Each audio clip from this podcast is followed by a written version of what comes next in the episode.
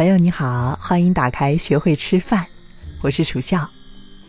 今天这首音乐呢，我选了一首非常轻快的排箫音乐，叫做《在彩虹上》，你听。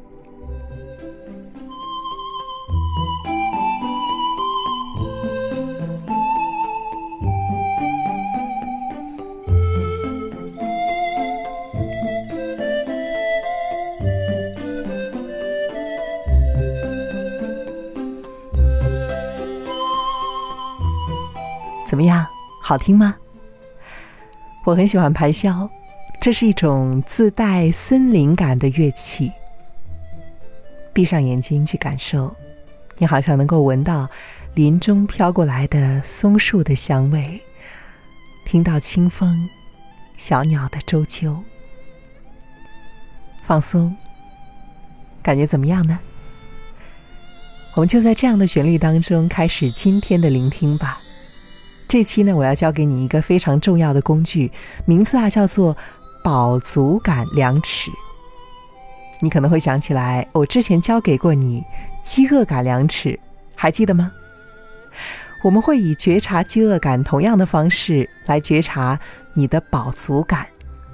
我们还是使用一个十分量尺，那么一分就是一点儿都不饱，十分呢是非常非常的饱。中度饱足或者是足够饱足呢，是因人而异的，但是大概是在六到七分左右。这是你的腹部开始感觉撑大的时候。这个时候呢，你可能不会想要出门进行激烈的运动，但是在这个时候呢，散步并不会不适。怎么样，清楚了吗？好。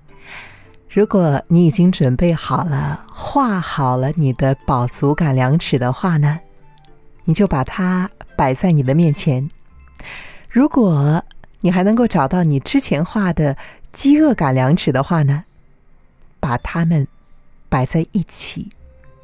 左边放你的饥饿感量尺，右边啊放你的饱足感量尺。如果你的手头有《学会吃饭》这本书的话呢，你可以翻到第一百五十四页，这张图呢就在这一页的最下方。你会发现这两个尺子，它们中间有一定的空隙，你也会根据自己的经验感受到，它们应该在某一个地方会是交叠的，不是吗？比如说，你在吃完了小点心之后，可能不会再感到不饿。而是感到半饱，请你仔细的体会我刚刚说的这两个字。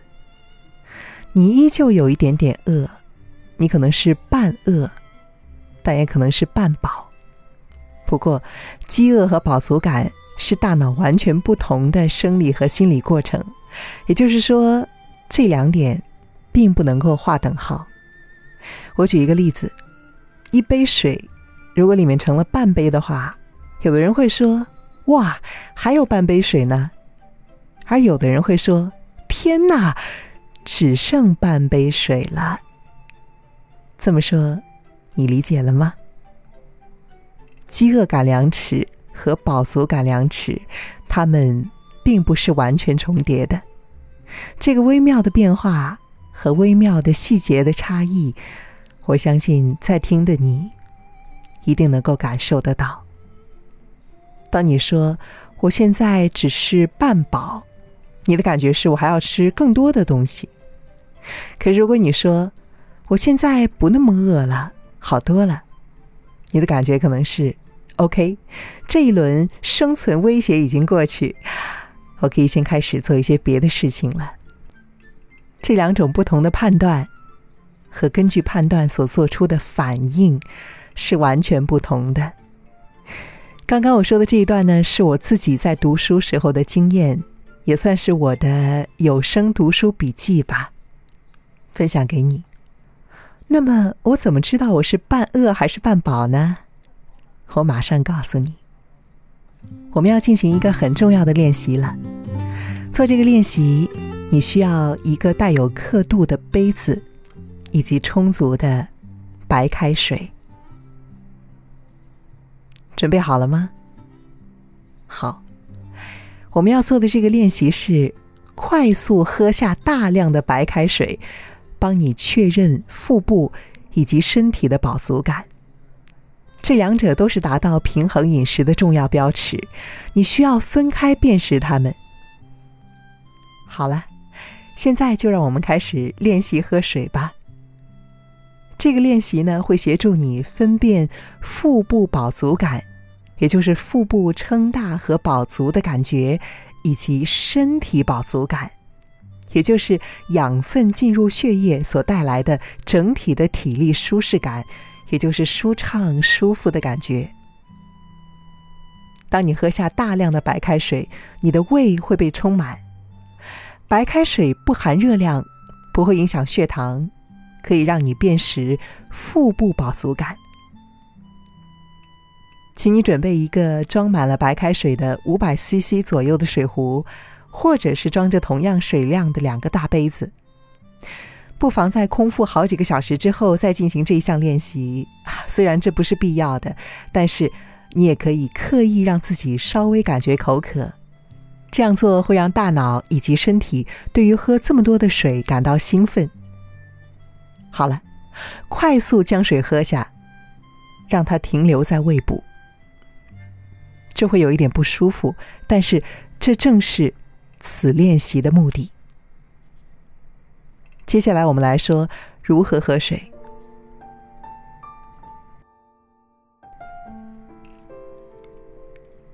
准备好水杯或是水壶之后，第一，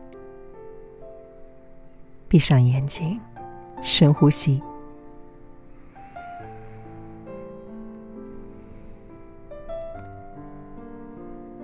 第二，察觉。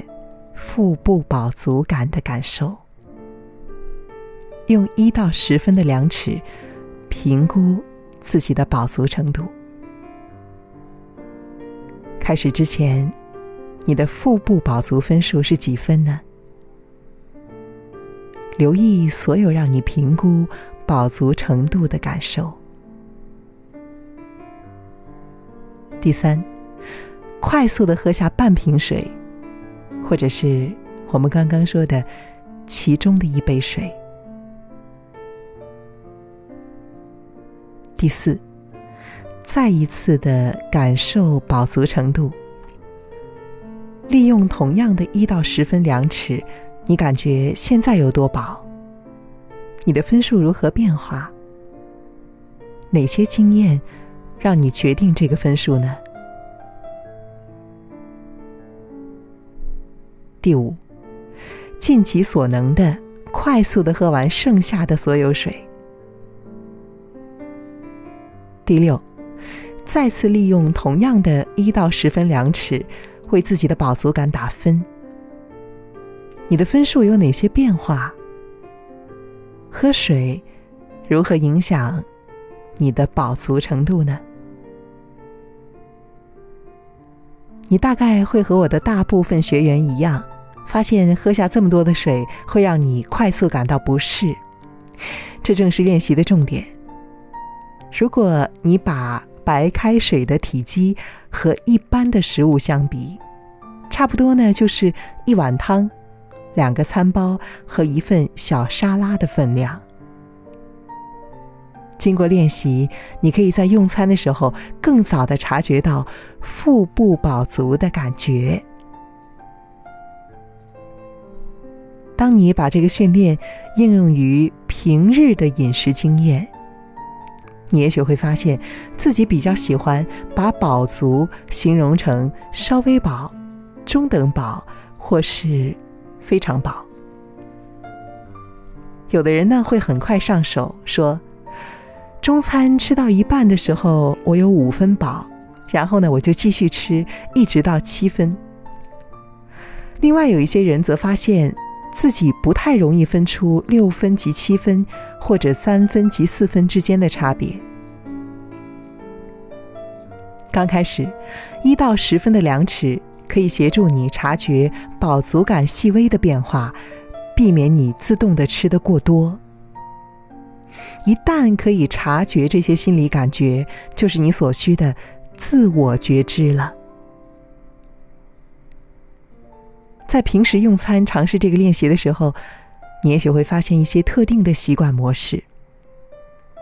有的时候，我的学员会告诉我说：“我总是要吃到十分饱。”吃早餐的时候，你会吃到十分饱吗？不会，你大概较早就会停止，而且感到满足。你知道是为什么吗？因为啊，你会告诉自己说：“没关系。”早餐吃的简单一些，反正中午和晚上还可以吃大餐，对不对？可是到了晚上，你就不一定收得住了。你还会告诉自己说：“哎呦，这是今天最后一餐了。如果我要是不吃饱吃爽了，那今天不就没有了吗？” 可是明天早上不就又有的吃了吗？这一段是我自己的经验，分享给你。不过呢，我还有一个非常重要的经验，也想分享给你，那就是不要熬夜。因为就算是你有再清醒的理智，晚上五点钟、六点钟吃完晚饭，到十二点钟都没有再度进食的话，你的胃里已经排空了。这个时候，你很有可能啊，就去厨房。拿出一包薯片然后饿极了开始吃，一吃啊，你可就很难停下来了。我敢打赌，第二天早上起来的时候啊，你呀，一定会后悔，对不对？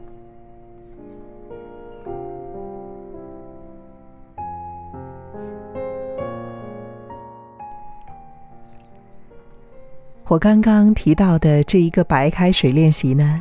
你可以多次训练，一天可以训练两到三次，慢慢的，你就会为自己腹部细微的变化有更好的感知。你可以在每一次用餐的时候也这样去试验。当你变得越来越熟练，你也许还可以挑战自己，为自己提前决定想要达到的饱足程度。举个例子来说，你可以在吃点心的时候决定只吃两三分饱。相对的，如果你是准备坐下来吃晚餐，你可以选择吃到六七分饱。尝试以一个探索、好奇、具有弹性的心态来进行这个练习，而不是把它当做鞭策自己的方法。最后也说一个例子吧。玛丽是我的正念饮食团体当中的其中一位学员，她有着每周暴食好几次的饮食模式。她曾经在课堂上分享自己在决定五分饱时就停下，最终却吃到了七分的失落感。然而，一位女士站起来说：“ 哦，玛丽，你看。”你在一周之内就能够察觉出五分和七分的差别，太棒了，太棒了，不是吗？这儿还有半杯水，这儿只有半杯水了。今天我就为你读到这里。